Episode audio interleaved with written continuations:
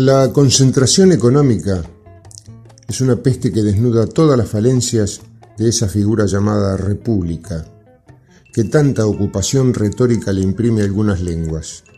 Lenguas que prolijamente olvidan los significantes primordiales de esa forma de gobierno, porque son lenguas, no cerebros ni aprendizajes. La república, término demasiado grande como para que primero llene bocas y esporádicamente intelectos. República es una palabra enorme que en los discursetes de barricada televisiva chorrea chicanas de especulación, de pragmatismo barato y de indefendibles habilidades acomodaticias. Y en ese territorio caben unas cuantas profesiones. Políticos, operadores, periodistas, esbirros, chantas y revistas. República. República Argentina. ¿Podemos llamar republicano a un sistema tan unitario como el que se muestra cómodamente asentado en la historia argentina desde su nacimiento? De veras, ¿podemos? ¿Es república un territorio geográfico que condensa las decisiones políticas, económicas, diplomáticas, judiciales, legislativas, comunicacionales, propagandísticas y hasta religiosas en una sola ciudad? ¿De veras es eso una república federal como la que describen las páginas ya amarillas de nuestra Constitución? Que Dios atiende en Buenos Aires suena a chiste.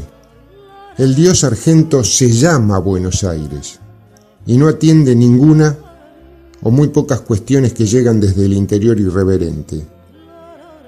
A veces cuando en la pantalla de su celular Dios observa una característica telefónica que le puede preocupar, ahí sí, atiende.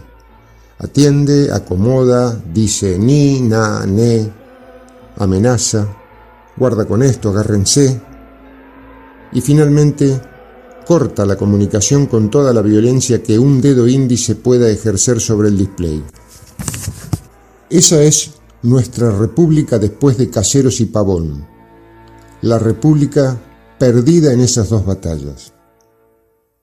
Es la nuestra una república inconclusa, por lo tanto, por lo tanto, al escuchar exageradas advertencias sobre alguien que se la quiere llevar puesta, lo que realmente se intenta prevenir es que aparece en el escenario un ñato que, lejos de intentar copar la parada, se compró un gigantesco dron y se animó a mirar desde bien arriba las 24 provincias y los 44 millones de argentinos.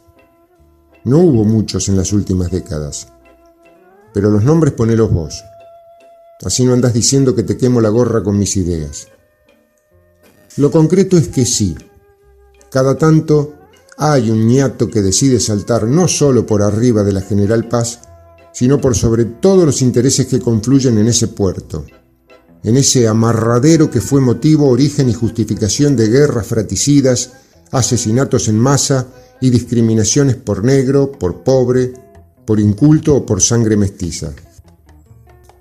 La concentración tiene todos los condimentos de una peste, más peste que el COVID. ¿O vos pensás que durante esta pandemia los concentrados no siguieron haciendo sus negocios? Negocios, expoliaciones, extracciones y hasta contrabando por nuestros grandes ríos navegables.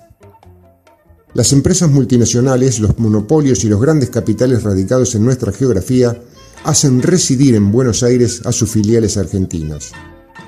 Aquellos que las representan, que le ponen el gen nacional y portan DNI, también viven y medran en la capital argentina. En Puerto Madero, claro. Los contactos, los negocios santos y non santos, las prebendas, las regalías, los royalties, las patentes, los estímulos y las franquicias también. También se afincan, se cobran, se regentean y crecen en la fertilidad monetarista de esos pocos kilómetros cuadrados de sumo poder. Pensemos un poco, ¿a qué clase de gobierno le queda más cómoda la concentración? Decímelo vos, concéntrate. Te doy una pista, un gobierno nacional y popular no es. Entonces,